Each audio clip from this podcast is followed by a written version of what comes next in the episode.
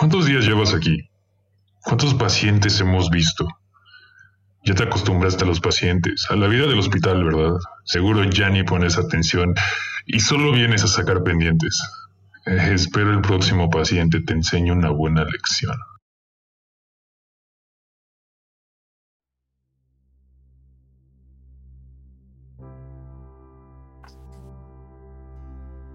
¿Alguna vez has olvidado tu teléfono antes de salir? ¿Cuándo te diste cuenta que lo habías olvidado? Supongo que no solo te golpeaste la frente y exclamaste maldita sea. Probablemente no te hayas dado cuenta de forma espontánea. Lo más probable es que buscaste tu teléfono en tu bolsillo o el bolso y estuvieras momentáneamente confundido por qué no estaba allí. Luego hiciste un repaso mental de los eventos de la mañana. Mierda.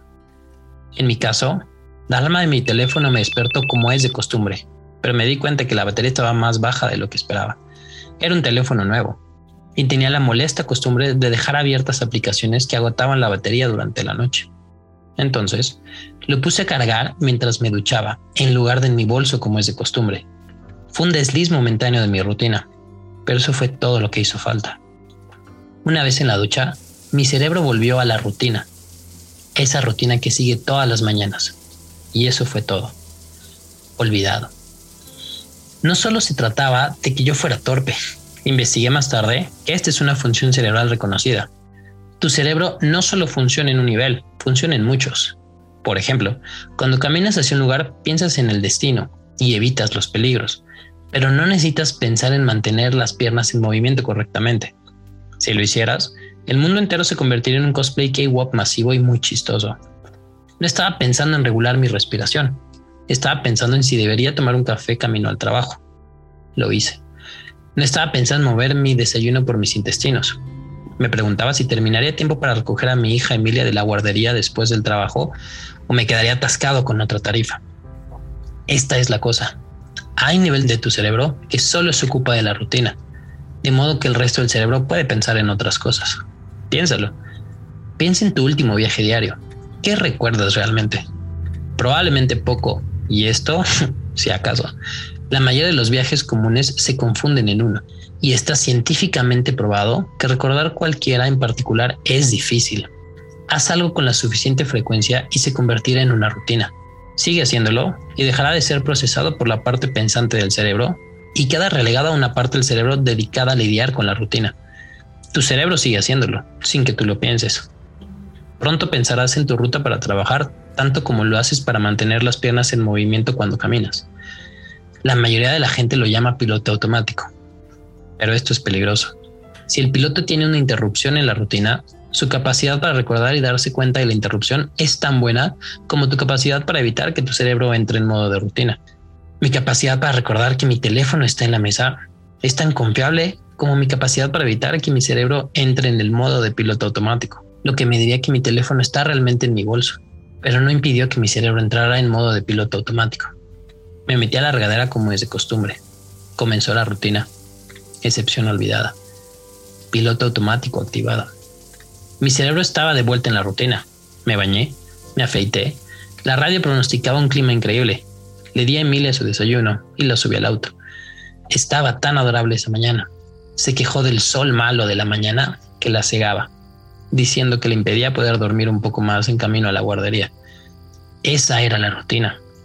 No importaba que mi teléfono estuviera en la mesa, cargándose silenciosamente. Mi cerebro estaba en la rutina y en la rutina mi teléfono estaba en mi bolsillo. Por eso olvidé mi teléfono. No por torpeza, no por negligencia. Solamente era que mi cerebro estaba en modo de rutina y olvidó la excepción. Piloto automático activado. Me fui a trabajar. Hoy es un día sofocante y caluroso. El sol había estado brillando y calentando desde antes de que mi teléfono ausente traidoramente me despertara. El volante ardía al tacto. Me senté, manejé el trabajo y creo que escuché a Emilia moverse detrás del asiento del conductor para salir del resplandor del sol. Llegué al trabajo, me puse a trabajar, envié el informe, asistí a la reunión de la mañana. No fue hasta que tomé un café rápido y quise tomar mi teléfono que la ilusión se hizo añicos. Hice un repaso mental. Recordé la baja batería. Recordé haberlo puesto a cargar en la mesa de noche. Recordé haberlo dejado ahí. Mi teléfono estaba en la mesa. Piloto automático desactivado. Una vez más, ahí radica el peligro. Hasta que tuve ese momento, el momento en que quise tomar mi teléfono y rompí la ilusión. Antes de eso, mi cerebro todavía estaba en modo de piloto automático. No tenía por qué cuestionar los hechos de la rutina, el funcionamiento de mi cerebro, o nada. Para eso y por eso es una rutina. Repercusión de la repetición. No es como si alguien pudiera decir, ¿por qué no recordaste que dejaste tu teléfono? ¿No se te ocurrió? ¿Cómo pudiste olvidarlo? Debe ser torpe. Mi cerebro me decía que la rutina se había completado con normalidad, a pesar de que no fue así. No es que haya olvidado mi teléfono. Según mi cerebro, según la rutina, mi teléfono estaba en mi bolsillo. ¿Por qué pensaría en cuestionarlo? ¿Por qué debería comprobarlo? ¿Por qué recordaría de repente, de la nada, que mi teléfono estaba en la mesa? Mi cerebro estaba conectado a la rutina y la rutina decía que mi teléfono estaba en mi bolso. El día siguió ardiendo. La bruma de la mañana dio paso al implacable calor bochornoso de la tarde. El asfalto burbujeó. Los rayos directos de calor amenazaban con romper el pavimento. La gente cambiaba los cafés por helados, las chaquetas olvidadas, las mangas arremangadas, las corbatas aflojadas y las cejas secas. Los parques se llenaban lentamente de personas y familias haciendo picnics. Los marcos de las ventanas amenazaban con deformarse. El termómetro siguió aumentando. Gracias a Dios que las oficinas tienen aire acondicionado. Pero, como siempre, el calor del día dio paso a una tarde más fresca. Otro día. Otro peso. Me seguía maldiciendo por olvidar mi teléfono. Conduje a casa. El calor del día había quemado el interior del coche, liberando un olor horrible de alguna parte. Cuando llegué a la entrada, las piedras crujían bajo mis llantas. Mi esposa me recibió en la puerta. ¿Dónde está Emilia? Mierda. Como si olvidar el teléfono no fuera suficientemente malo. Después de todo, había olvidado recoger a Emilia de la puta guardería. Inmediatamente corrí de regreso a la guardería. Llegué a la puerta y comencé a poner en práctica mis excusas, preguntándome en vano si podría librarme de un recargo por el retraso. Vi un papel pegado a la puerta. Debido al vandalismo sufrido esta noche, puse la puerta lateral, solo por hoy. ¿Qué? La puerta estaba bien esta mañana. Me quedé helado. Me temblaron las piernas. Vandalismo. Un cambio de rutina. Mi teléfono se quedó en el mostrador. No había estado aquí esta mañana. Mi teléfono se quedó en el mostrador. No me detuve. Continué conduciendo porque estaba bebiendo mi café. No había dejado a Emilia. Mi teléfono se quedó en el mostrador. Ella se había movido del lugar. Se recostó. No la vi en el retrovisor. Mi teléfono se quedó en el mostrador. Se había quedado dormida. No habló cuando no la dejé en su guardería. Mi teléfono se quedó en el mostrador. Ella había cambiado la rutina. Mi teléfono se quedó en el mostrador. Ella había cambiado la rutina y olvidé dejarla. Mi teléfono se quedó en el mostrador.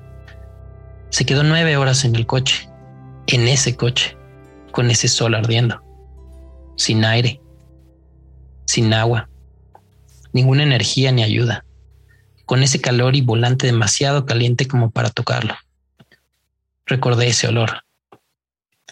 Caminé hacia la puerta del auto, asustado, en shock. Abrí la puerta. Mi teléfono estaba en el mostrador y mi hija estaba muerta. Piloto automático desactivado. Para más información del programa, videos, imágenes y datos curiosos, visita nuestras redes sociales. Si quisieras contribuir con este podcast, envía un correo a fantásticodr.noche.gmail.com Todas las historias narradas en este podcast están bajo una licencia de Creative Commons y cuentan con la autorización escrita de los autores. Cualquier reproducción parcial o total debe ser expresamente permitida por el equipo de Doctor Noche.